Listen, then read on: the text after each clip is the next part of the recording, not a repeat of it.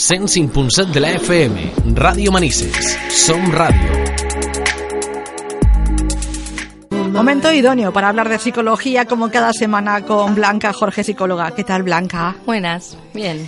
Pues eh, como cada semana tenemos un tema nuevo que a los oyentes eh, pues eh, darles a conocer, comentar y ¿Hoy qué tema hemos elegido? ¿Qué tema es el de hoy? Hoy vamos a hablar, digamos, de los cambios que nos vamos encontrando a lo largo de, de la vida, digamos. Como nuestras etapas en la vida, ¿no? Vamos a intentar comentárselo a los oyentes, cómo afrontar también esos cambios que hay veces que nos marcan muchísimo en nuestra mm. vida. Pues de eso hablaremos enseguida, pero antes nos situamos. ¿Dónde está el gabinete de psicología de Blanca Jorge? Pues aquí en Manises, en la calle Ramón y Cajal, número, número 2 que recordamos que hace poquito has cambiado la ubicación, ¿verdad? Sí, por eso me, lo tengo que pensar, porque como solo ha pasado una semana, tengo que pensar para no decir la anterior dirección pero, en la calle Ramón y Cajal número 2. Impresiones de la gente que ya ha pasado por tu bajo comercial. A todo, el, mundo, a todo el mundo le ha gustado el cambio, porque es un sitio más amplio, más accesible, más es mejor, están todos más cómodos. Siempre dicen, Blanca, que los cambios suelen ser a mejor, ¿no? Sí, sí, se intenta. Yo lo he intentado y parece ser, por lo menos en esta primera semana, que lo he, que lo he conseguido, por lo que me dice la gente. Muy bien. Además de la ubicación, tenemos también un teléfono de contacto, unas vías de contacto, ¿las recordamos? Sí, el teléfono 6 00712444 o a través de mi página web blancajorge.com por esas dos vías pueden contactar conmigo. Muy bien, la sección la hacemos en directo, pero si hay alguien que quiere escucharla más detenidamente más adelante o quiere, por ejemplo, seguir en redes sociales a Blanca, también lo puede volver a escuchar porque allí siempre en nuestro canal de iVox de Radio Manises colgamos la, sección a, las pocas horas de mm. emitirla en directo y también Blanca Jorge hace difusión, así que no hay excusa para cuando tengamos un momento darle al play ¿eh? a nuestro reproductor de iVoox y escuchar la sección para, bueno, pues para saber un poquito más sobre psicología. Hoy, como tú decías, hablamos de cambios del ciclo vital. Sí, pues eso, todos pasamos por momentos en la vida en los que la realidad que nos hemos construido que nos hemos creado de repente deja de ser como era. Y la familia, por ejemplo, está en constante evolución, ya que todos los miembros de, de la familia pasan por diferentes etapas que llevan implícitos cambios tanto en las relaciones que se han establecido entre ellos como con el mundo en general, digamos. Y es un hecho normal y sano para el cual hay que estar preparado. O sea, cambiar es bueno, lo único que hay que hacer, pues eso, saber afrontar esos cambios. Por ejemplo, la familia podría ser un buen ejemplo, ¿no? De los cambios vitales que sufrimos, porque desde que se aumenta el número de miembros hasta que los años pasan un poco factura y se van creando diversas etapas, ¿no? Exacto, pero eso, todos los cambios son positivos y los sabemos gestionar y los sabemos manejar.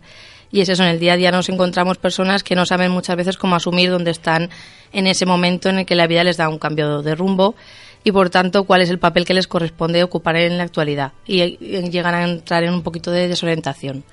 Y algunos de estos cambios pues pueden ser pues eso, la llegada de un recién nacido, la emancipación de los hijos, lo que se conoce como el síndrome del nido vacío, eh, fallecimientos, enfermedades, el momento de jubilarnos, y entre otros momentos en el que es, o sea, entre otros momentos en que la dinámica familiar cambia por eso, porque cada persona va evolucionando y eso al final va afectando a la familia en general. Tenemos un cambio en la familia y un cambio interior también, porque todo eso que está pasando nos afecta. Exacto.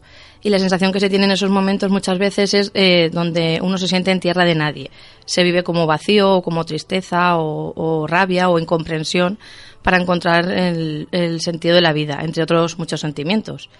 Y en todos estos cambios la persona tiene que enfrentarse pues eso, a esa nueva situación, adaptarse a ella y a lo mejor pues eso, reformular patrones de comportamiento o maneras de pensar que hasta ahora habían funcionado y de repente porque se produce un cambio pues a lo mejor hay que adaptar esa manera de, de pensar o de comportarnos. Es decir, que aunque hay gente que a lo mejor no puede asumir eh, ciertos cambios, o no podemos asumir ciertos cambios, sí que se pueden conseguir, ¿no? Con diversas técnicas que tú nos vas a decir hoy. Exacto. Lo podemos conseguir. Si vamos cambiando nuestra manera de pensar o de comportarnos, lo podemos ir consiguiendo, porque no, por ejemplo, cuando una persona está soltera no puede comportarse igual que cuando está en pareja, o cuando, pues eso, cuando no tiene hijos como cuando tiene hijos, o si hablamos de un niño, igual un niño que cuando es un adolescente, pues esas cosas hay que ir adaptándolas e ir madurando, digamos.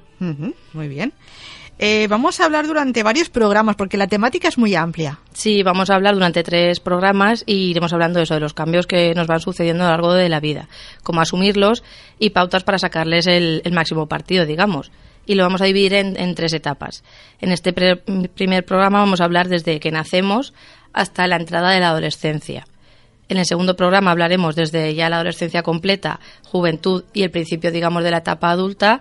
Y en el último programa ya la etapa adulta y la tercera edad, digamos, la jubilación, el periodo de, la vejez. Entonces, como la verdad es que es un tema bastante amplio, lo hemos dividido así en tres programas. Y como se van a dar cuenta los oyentes cuando sigamos avanzando en la sección, nos afecta a todos, ¿eh? Así mm. que lo que hoy vamos a decir yo creo que nos afecta a, todos los, los, oyentes. Así que, que tomen nota, por ejemplo, de, de, estos periodos en la vida, de nuestros eh, cambios a lo largo de, la vida. Primera etapa, vamos a empezar con esa primera etapa. Hoy vamos a comenzar con la primera etapa que hemos comentado y vamos a ir dividiendo esta etapa, digamos, en, en periodos, para que sea un poquito más fácil de entenderlo. Entonces, el primer periodo sería el periodo perinatal, digamos, que es la etapa o, la fase prenatal, que es la primera de las etapas dentro del desarrollo del ser humano y es la que va antes de, la infancia. Y es en la que se desarrolla en el vientre materno y es el periodo llamado eso, embarazo y va desde la concepción hasta que nace el bebé, digamos. Y por ejemplo, si hablamos de cambio, pues aquí tenemos que a los cuatro primeros días el bebé ya tiene más de 80 células, a las semanas ya empieza a presentar un, crecimiento muy rápido donde ya se le desarrolla el sistema, el sistema nervioso, el sistema digestivo, el sistema respiratorio. Y, por ejemplo, a partir de la octava semana ya son capaces de diferenciar sabores y sus sentidos son más desarrollados. Lo típico pues que dice la gente que si le hablas te escucha, que responde a estímulos moviéndose. Es verdad, a partir de esa octava semana ya empiezan a tener más desarrollados todos los sistemas y empiezan a, a responder, digamos, a esos estímulos. Pero hablamos de cuando ya han nacido. No, estamos ah, en el ah, embarazo. ah, por eso digo yo, digo, en el interior, ¿no? Cuando Exacto. Es un, cuando es un feto. Sí, sí, pero se han hecho muchos estudios de que a partir de esta octava semana ya, pues eso, los sabores y sobre todo responder a estímulos de, pues eso, que alguien les hable, o música, o el movimiento, sí que responden a partir de esta octava semana. Muy bien. Y en esta etapa, por ejemplo, podríamos poner en práctica lo que decíamos antes para estos cambios llevarlos un poco mejor. Por ejemplo, en concreto, este cambio podríamos poner en práctica la estimulación prenatal, que se llama, que nos permite, pues eso, darle al bebé herramientas para que su desarrollo sea un desarrollo óptimo. Y expertos en, en neuropsicología señalan que el centro de ramificaciones nerviosas, digamos, que lo tenemos en la columna vertebral, es lo primero que se desarrolla cuando estamos en el vientre materno. Y por eso esta estimulación que decíamos van a hacer pues eso que el, que el desarrollo del bebé sea lo, digamos que llevarlo a la máxima potencia. Es decir, todo lo que podamos ayudar al bebé a que se desarrolle con estos ejercicios o esta, o esta estimulación que hablamos, podríamos hacer pues eso, que ese desarrollo sea el más adecuado, digamos. Entonces, por ejemplo, si alguien se está planteando ser papás en, en, breve, podría ir a tu, a tu consulta, a tu gabinete y decir, mira, en, estamos pensando ser papás y queremos que si eso sucede, pues en los primeros días o semanas del feto queremos hacer ciertas técnicas. ¿Tú les podrías un poco asesorar de lo que pueden hacer? Exacto, a lo largo de esos meses de, embarazo, pues ir poniendo en práctica eso que decimos, esa estimulación prenatal para pues que haya más comunicación con, o sea, los padres se comuniquen con digamos con el bebé que luego ese vínculo sea más más fuerte cuando ese bebé nazca. Y lo que decimos que esas conexiones y esos sistemas que se van creando que sean más fuertes porque los vamos estimulando. Cuanto más estímulos mejor vamos a crecer digamos. Es que a lo mejor los padres lo que hacen es leer mucho no eh, lo que lo que te cuentan experiencias de, de, de, otras personas cercanas y tal pero a lo mejor uno no se plantea ir al psicólogo no para poner en práctica sí pero sería interesante por lo que decimos en esta etapa del embarazo incluso luego cuando ya llega el, el nacimiento como veremos luego, es un gran cambio, entonces por ir asesorándose e ir aprendiendo siempre. Pues interesante saberlo, que a lo mejor hay mucha gente que, desconocía que eso igual lo, lo podía hacer. Avanzamos. Sí, y ya luego, por ejemplo, cuando ya hablamos del nacimiento, hasta los seis meses, tendríamos eso, que los primeros meses de vida es cuando el niño experimenta más cambios, en realidad. Sobre todo si hablamos del ámbito psicomotor, es decir, de, de la motricidad, del, del movimiento, digamos durante los tres primeros meses de vida el bebé tiene plena dependencia de los padres, pues eso les necesita para alimentarse, para empezar a descubrir el mundo, pero a partir de los tres meses ya empieza a haber un cambio en el que el bebé ya empieza a aprender y es ya un maratón, es decir, ya empieza a aprender y no para, porque todo, todo es nuevo, todo es descubrir y todo es experimentar. Y empieza a, interactuar con las personas que le rodean y va descubriendo pues que, por ejemplo, sus actos tienen una reacción. Es decir, si sonríe, pues los que están alrededor van a sonreír, si llora, pues le van a hacer caso, si entonces empieza a, vincular es que sus acciones no, no caen en un saco roto, sino que en realidad tienen reacción alrededor. Y es lo que decíamos, pues comienzan a sonreír, a sacar la lengua, a pedir con los brazos que le cojan o que le les den algo es capaz de mantenerse sentado con apoyo y luego ya lo conseguirá hacer sin apoyo, empieza a balbucear y también intentará pues eso, unir fonemas más o menos con mayor o menor acierto para ir empezando a decir, pues eso, hacer esos sonidos que hacen que luego se acabará desarrollando el lenguaje más, más adelante. Esa es la etapa desde el nacimiento hasta los seis meses, has comentado. Luego, por ejemplo, si seguimos avanzando, tenemos desde los seis meses hasta que ya cumpliría su primer año, digamos y en esta etapa es del descubrimiento. O sea, si antes, por ejemplo, hablamos de que es más de ir asociando cosas y del desarrollo psicomotor, porque empieza un bebé de estar sin poder hacer nada, a poder por eso mover los brazos, mover las piernas, mantenerse sentado, que hemos dicho, aquí sería más descubrir. Empezaría a gatear y según, por ejemplo, se acerque el, a cumplir ese año, va a ser capaz de sostenerse de pie e incluso dar, dar sus primeros pasos. Es verdad que esto muchas veces sí que es una cosa que preocupa a los padres, pues que a lo mejor no empiece a gatear o no empiece a andar cuando a lo mejor un libro que han leído dice que tiene que hacerlo, pero es verdad que cada niño y cada bebé lleva su ritmo. Entonces no hay que preocuparse si cuando tiene un año, por ejemplo, no ha hecho lo que el libro que hemos leído pone que tiene que hacer, porque siempre esas son cosas que se dicen en datos generales, digamos. Entonces, mes arriba, mes abajo, no tenemos que muchas veces preocuparnos y sobre todo obsesionarnos o, incluso eh, tener esa presión excesiva hacia el niño. O sea, cada niño lleva lleva su ritmo de aprendizaje, digamos. Hay que dejarle. Exacto, él mismo va a ir experimentando, como decimos, y va a ir viendo pues eso que se pone de pie y no pasa nada, que se coge poco a poco y decimos eso, pues en esta etapa aumenta su independencia y su curiosidad por, por explorarlo todo. Y de ahí, por ejemplo, viene el hecho de que se lleve toda la boca, porque digamos que el gusto es el sentido más desarrollado que tienen en esa etapa, entonces todo se lo van a llevar a la boca para ver qué es, para ver la textura, el sabor. Entonces por eso los bebés suelen hacer eso, cosa que ven, cosa que se llevan a la boca. Y es una etapa de riesgo, sí que es verdad, y hay que tenerlo en cuenta, pero bueno, podemos preparar la casa para evitar que pasen accidentes, estar pendientes, pero siempre también dejándoles que experimenten. Es decir, si a lo mejor yo estoy viendo que mi hijo se va a poner de pie o va a dar sus primeros pasos, siempre viendo que esté todo bien, pero voy a dejarle. O sea, si de repente se cae y se cae con el culo al suelo, no pasa nada. Pero es mejor que experimente y que él vea que una acción tiene una consecuencia que no que lo queramos sobreproteger en exceso y no le dejemos que vaya explorando, porque en realidad es que ellos tienen que ir aprendiendo así, a base de explorar y a base de cometer errores muchas veces. Y también es verdad que en esta etapa el lenguaje avanza bastante. Aprende el bebé nuevas palabras, por ejemplo, a decir mamá, papá, y a nombrar cosas claves y a señalar otros objetos. Y también descubren que no están solos, que hay más niños y aunque la verdad es que a veces tímidamente empiezan a interactuar con esos niños, empiezan a ver que no son el ombligo del mundo, digamos, que hay más niños como ellos y empiezan poco a poco, según el niño, a ir interactuando con ellos, a ir estableciendo esas primeras relaciones sociales, digamos. Hemos llegado a ese añito, primer año de, de, vida, qué pena, ¿no? Que no nos acordemos de esta fase en la que todo, experiment, todo es experimentar, explorar. novedad. ¿eh? No tenemos recuerdos de esa época. Es muy complicado, ¿no? Tener recuerdos de esa, sí, no, en realidad es a partir de los dos, tres años cuando el cerebro empieza a estar ya apto, digamos, para ir guardando esos recuerdos y es cuando a partir de esa etapa ya empezamos a tener recuerdos. Pero, sí que es verdad, sería interesante. Porque, Una etapa muy chula, ¿no? Sí, porque es descubrir todo. imagínate recordar toda esa época. También tiene su parte más dolorosa, como por ejemplo cuando te salen los dientes y esas cosas, ¿eh? Esa parte no queremos nunca recordarlo porque se pasa muy mal. Bueno, vamos un poquito a avanzar en estos eh, temas de hoy, que es el ciclo de, de, la vida, las etapas que tenemos. Y vamos desde el añito hasta dónde? Sí, pues desde los 12 a los 24 meses, digamos. muy bien. Y el niño empieza ya a andar, si lo que decíamos antes, si no ha empezado cuando se supone que toca a lo largo de este año lo hará. Y, y claro, pues un nuevo mundo se abre ante él, porque antes solo accedía a lo que podía ir gateando o lo que le llevaban y ahora ya tiene libertad total. Y su autonomía aumenta y se da cuenta de que es capaz de hacer muchas cosas por sí mismo. Sin embargo, es verdad que se acerca la etapa de las rabietas y de los celos, empiezan ya pues aquí a, demostrar su conducta o su insatisfacción y es incapaz eh, en esta etapa de, entender normas o límites.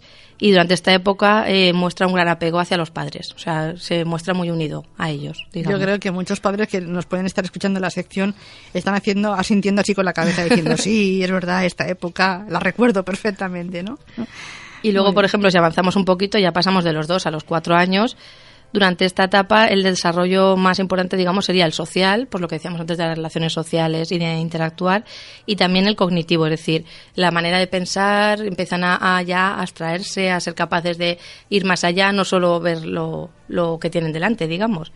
Y empiezan a interactuar más con los niños y descubren pues eso el campo artístico, la pintura, eh, los libros, las manualidades.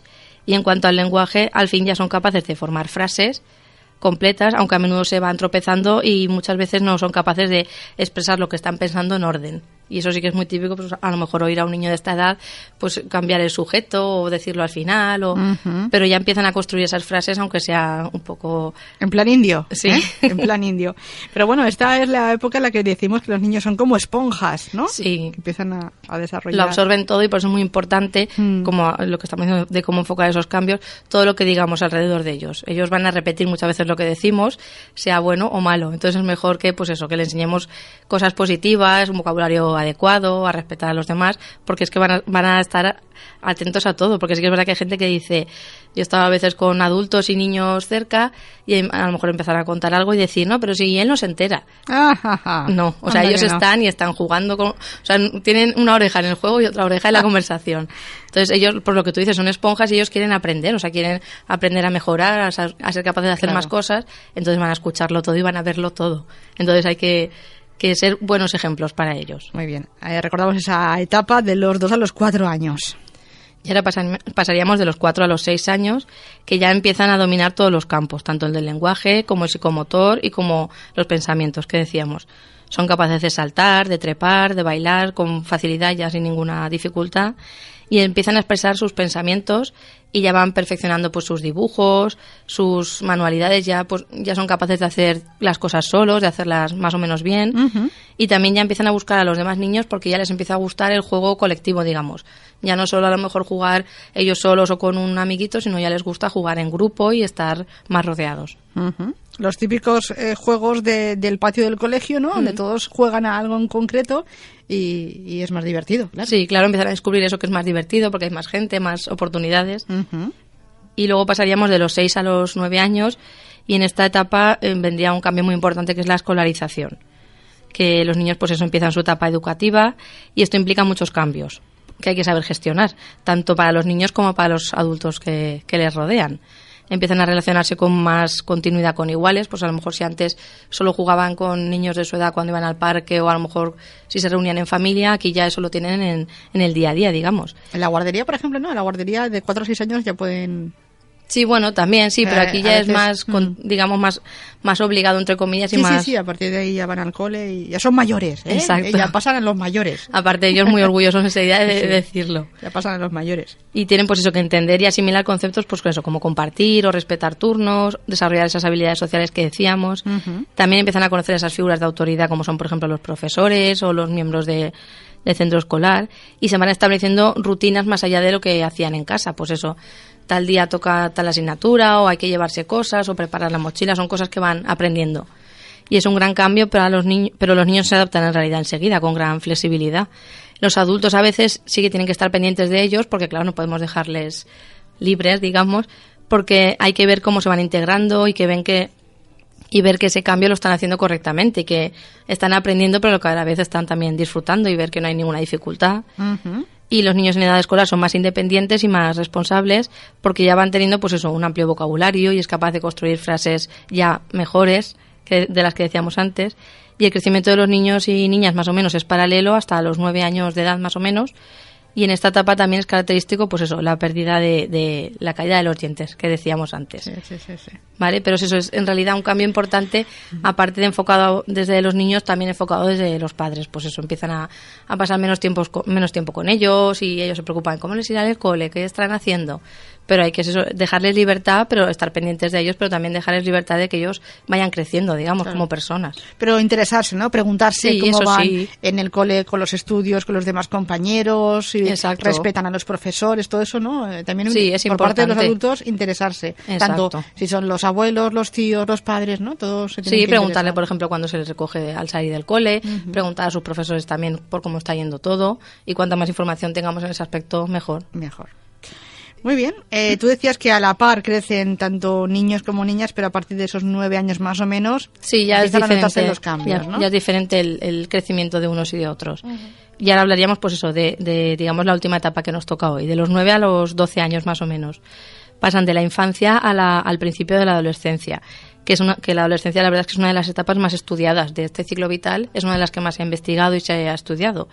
Y es una etapa crucial dentro del desarrollo del ser humano y a los 10, 12 años diríamos que comienza la adolescencia en las chicas y empiezan a, pues eso, a, experimentar cambios físicos, el vello púbico, el desarrollo del pecho, se les ensanchan las caderas, la primera menstruación, pero también cambios cognitivos. Empiezan a ser más retraídos, confían más en sus amigos que en sus padres, se hacen más independientes cuando tienen un problema pues suelen recurrir en estas edades más a los amigos que, a los padres. Ahí son muy importantes en esa época, ¿no? Ya son, ya te haces un poco tú tus amigos de, esa pandilla, ¿no? Que en la que confías en y esa los padres un poco empiezan a a, que a perder protagonismo, digamos. tanta razón, ¿no? Sí, empiezan, pues eso, cuando tienen un problema van a recurrir más a sus amigos que a sus padres, que anterior, en los años anteriores había sido al revés, pero aquí... Aunque aunque hayan padres que siempre dicen que quieren ser amigos de sus hijos, eso es, mm, esa frase eh, se dice mucho. Eso es un gran error porque tenemos que ser padres de nuestros hijos, que no quiere decir que no podamos jugar con ellos, pasar tiempo con ellos, hablar, llevarnos bien, pero no podemos ser amigos, porque si somos queremos ser amigos, no vamos a establecer límites que hay que establecer y ellos no nos van a saber diferenciar claro. lo que decíamos, si son padres o son amigos. Entonces eso es un, un gran error, pero también porque la gente entiende el ser padre como pues tengo que tener autoridad, no hace falta que demuestre cariño, no tiene nada que ver con eso, o sea, podemos ser sus padres y demostrar cariño, lo que decíamos antes, pasar tiempo con ellos, pero no ser sus amigos. Claro, una línea ahí que no es muy fina, no se debe de cruzar. Pero el amigo te lo permite todo, ¿no? Exacto. Y el padre tiene que poner ciertas normas muchas veces. Y sobre todo en estas edades, en lo que decíamos de la adolescencia, es donde más claro tenemos que dejar, entre comillas, que somos los padres y no los amigos. Muy bien. Y también los chicos experimentan estos cambios físicos, como por ejemplo que les cambia la voz, les empieza a salir eh, vello en el bigote o en la barba, se les ensancha los hombros, pero ellos es verdad que maduran más tarde que las chicas por lo que decíamos antes, que hasta los nueve años sí que era un crecimiento paralelo, pero a partir de esta etapa ellos maduran un poquito más tarde. Y tenemos que estar pendientes, por ejemplo, en esta etapa de problemas de vista, de problemas dentales, si surge alguna dificultad en el aprendizaje, desviaciones de columna, porque empieza ya empiezan a pegar el estirón muchas veces, y están empezando a ser adultos y estamos menos pendientes de ellos porque quieren ser más independientes, pero no, tampoco debemos dejarles a su aire, sino hay que estar pendientes de ellos, pero sin agobiarles, que eso muchas veces es difícil de, de conseguir. Claro. Es la etapa que se dice, que se conoce como la edad del pavo, ¿no? Sí, sí, estamos entrando en esa etapa, sí. y es verdad que es complicado porque ellos no quieren que estemos encima de ellos, pero sí que es verdad que hay que estar pendientes porque a lo mejor ellos van a necesitar ayuda, pero no van a encontrarse cómodos para pedirla, entonces hay que estar pendientes, pero que ellos piensen que están a su aire, sin agobiarles, que muchas veces es, que es bastante complicado de conseguir. Y es lo que decimos, es una etapa complicada para ellos porque físicamente están cambiando. Tienen las hormonas revolucionadas y muchas veces no saben gestionar sus emociones ni todos los cambios que están sufriendo. Pero es que es verdad, si nos ponemos en la piel de un adolescente, si tú de repente te miras un día al espejo y físicamente has cambiado mucho, por ejemplo, si es un chico, la voz te cambia y no sabes cómo gestionar eso, la verdad es que es, mm. es una etapa complicada. Es complicada, yo creo que todo el mundo la, recordamos, ¿no? Sí. Es una, es una etapa que, que tú vives y que la recuerdas mucho y te afecta también luego en la etapa adulta, ¿no? Sí, la verdad es que las experiencias que vivimos en esta etapa nos marcan bastante después. Es verdad. Aparte, eh, en esta etapa también eh, dejan de contarte, si hablamos de padres e hijos, hmm. dejan de contarte eh, cosas, ¿no? Antes, en la etapa mm, más, más pequeñitos te cuentan más las cosas, hmm. hay una época en la que dejan de contarte, tú preguntas pero te cuentan menos las cosas. Sí, es verdad. Yo por eso que, dices, una vez un paciente me acuerdo que me comentaba, y es que yo cuando era pequeño muchas veces, cuando lo recogía del cole, había un momento que decía, a ver si se calla ya, que no para de hablar. Dice, y ahora que es adolescente, estoy deseando que me cuente cómo ha ido el día, cómo ha ido la semana, cómo ha ido. Pero por eso tenemos que, ya que estamos hablando hoy de cambios, tenemos que acompañarles en estos cambios. Y cuando son pequeños, escucharles, aunque digamos que son muy, muy pesados. no calla, no calla, ¿no? Exacto, hay que escucharles. Y cuando son adolescentes, tenemos que estar ahí, porque es, verdad que cuando tienen un problema o tienen una dificultad, sí que nos, nos lo van a contar, pero no nos van a contar cómo ha ido el día, cómo ha ido la semana, cómo. Claro. Pero si les demostramos que estamos ahí, sí que es verdad que ellos eso lo, lo valoran muy positivamente. Entonces hay que demostrarles que estamos ahí, sin agobiarles, pero que estamos. Muy bien. eh, eh, esas son un poco las, las, fases que hemos hablado hoy, ¿no? La primera etapa. Sí, hasta aquí serían las fases de estas, de estas primeras etapas de la vida, digamos, y ahora vamos a ver unas pautas para que los padres en estas etapas puedan llevarlo un poquito mejor. Vale, que se puede aplicar también a toda la gente que le rodea, a, ese niño o esa niña, ¿no? Eh, los, pues eso, los mm, profesores, los tíos, los abuelos. Sí, yo en realidad siempre digo padres, pero me refiero, pues eso, en general, pues eso. Los adultos alrededor del niño. Exacto, que pueden ser abuelos, tíos, puede ser. Toda la gente que le rodea. Sí, la gente que esté en contacto con ellos sí que decimos que eso, que por ejemplo ser padres en la etapa escolar eh, es la oportunidad de estar cerca de ellos porque es una, una, fuente interminable de sorpresas y de diversión. Pero tenemos que demostrarle que nos tiene si nos necesita, como decíamos antes, ya que en esta etapa nos va a necesitar, porque en el colegio va a aprender muchas cosas, va a querer comunicárnoslo, va a necesitar nuestra ayuda. Entonces, que no porque va al colegio tenemos que estar un poco más digamos distanciados por decir bueno pues ya tiene un sitio donde estar o donde sino tenemos que seguir pendientes de ellos y es importante también, por ejemplo, escuchar a nuestros hijos porque van a buscar nuestro apoyo emocional y tenemos que intentar hablar con ellos cuando ellos estén preparados y sobre todo escucharles cuando hablen. O sea, muchas veces no, no vamos a buscar esa conversación, pero si, si surge, vamos a escucharles. Porque cuando, por ejemplo, un adolescente que decíamos antes nos, nos empiece a hablar, tenemos que estar atentos, porque a lo mejor no nos vuelve a hablar de esa manera en un par de semanas, entonces hay que estar disponibles para escucharles. Y es verdad que a partir de estas edades los niños tienen más autonomía personal, pero no hay que olvidar que siguen necesitándonos y que debemos manifestarles nuestro cariño y nuestra atención. Tenemos que potenciar su autoestima, porque la autoestima, digamos que se forma en estas primeras etapas de, la vida y, es, y luego va a ser muy importante en nuestra etapa adulta. Entonces necesitamos que se forme, digamos, o que se formen unos pilares básicos para luego el posterior crecimiento y la verdad es que los refuerzos o los elogios pueden mejorar el nivel académico y es el momento de fomentar la lectura o la adquisición de, hábitos de estudio y vigilar la posible aparición de problemas de aprendizaje. Digamos que en esta etapa del colegio tenemos que estar atentos y sobre todo que vayan marcando ya pues unos hábitos de estudio para luego los posteriores años académicos, digamos. Y en esta época también se va desarrollando el sentido de la amistad y tenemos que animar a nuestro hijo a participar en juegos de equipo, donde va a aprender pues eso, a respetar reglas y a colaborar con el resto de, compañeros. Sí que es verdad que hay niños más sociables y niños que son menos, pero vamos a animar a nuestros hijos a que interactúen con el resto de niños claro. sin llegar a obligarles, simplemente pues eso, animarles y, y mostrándoles los beneficios de, estar con el resto de amigos y deben tener también tiempo libre para poder jugar con sus amigos, para montar en bici, para leer o simplemente para descansar.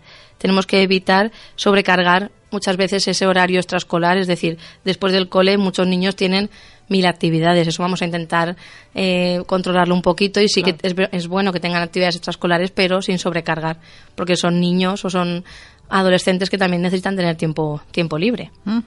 Y tenemos que compartir actividades con, con, ellos, pues jugar, ir al cine, hacer deporte, ver televisión, aprovechar cualquier momento para estar con ellos, porque muchas veces cuando se vayan a, ir haciendo mayores, lo que decíamos antes, van a querer pasar menos tiempo con nosotros, pero si aprovechamos ese tiempo que sí que quieren pasar, esa confianza que tienen en nosotros van a cada vez va a ser más fuerte. Hacer algún viaje también a veces ayuda, Exacto, sí. Y también la televisión, por ejemplo, no debe utilizarse para mantener a los niños tranquilos, entre comillas. O sea, dejarlos sentados delante del televisor no es una manera eh, de fomentar su creatividad ni de hacer que estén más activos, sino simplemente los tenemos entretenidos, pero eso no es muy recomendable. O sea, siempre que podamos estar con ellos jugando, interactuando, es mejor eso que que los dejemos delante de la tele o la tablet para que no, para que no molesten, entre comillas. Y siempre, si por ejemplo, cuando sí que llega el momento a lo mejor de ver una serie o de ver una película, tenemos que supervisar el contenido que ven. Que muchas veces, aunque esté etiquetado entre comillas para poderlo ver para su edad, tenemos que que vigilarlo y evitar ese uso excesivo de la tele y de las videoconsolas, pues por ejemplo, limitarlo a una hora al día, por ejemplo, si hablamos de entre semana y depende de qué edades, me parece que estoy diciendo mucho. Claro, mirar ese horario infantil y como tú decías, al menos una hora al día y hay edades que menos, ¿eh? es posible. Pues esperemos que esta especie de guía ayude a, padres, a toda la gente que rodea en un momento dado a, estos niños que están en esa etapa, ¿no? Desde que están dentro de la madre hasta que llegan a cumplir esos 12 años, ¿eh? que, bueno, se pasan muchísimos cambios, mm. pero también es muy interesante pasarlos junto, junto a ellos. Exacto, ir acompañándoles en el, camino, digamos. Pues eh, Blanca, lo dejamos aquí, no tenemos más tiempo, pero antes de irte recordamos eh, dónde está tu consulta. Sí, estoy aquí en Manises, en la calle Ramón y Cajal, número 2. Y pueden contactar conmigo a través del número de teléfono 600-712-444 o de mi página web blancajorge.com. Mediante esas vías se ponen en contacto conmigo. Perfecto. Y la semana que viene hablamos de la segunda etapa. Eh, Exacto, continuamos con estos cambios. ¿Será eh, adolescencia? Eh, la adolescencia ya en profundidad y, digamos, el principio de la etapa adulta, digamos. O sea, juventud y etapa, principio de la etapa adulta. Muy bien, tomaremos nota. Gracias. Hasta la semana que viene. Hasta la semana que viene.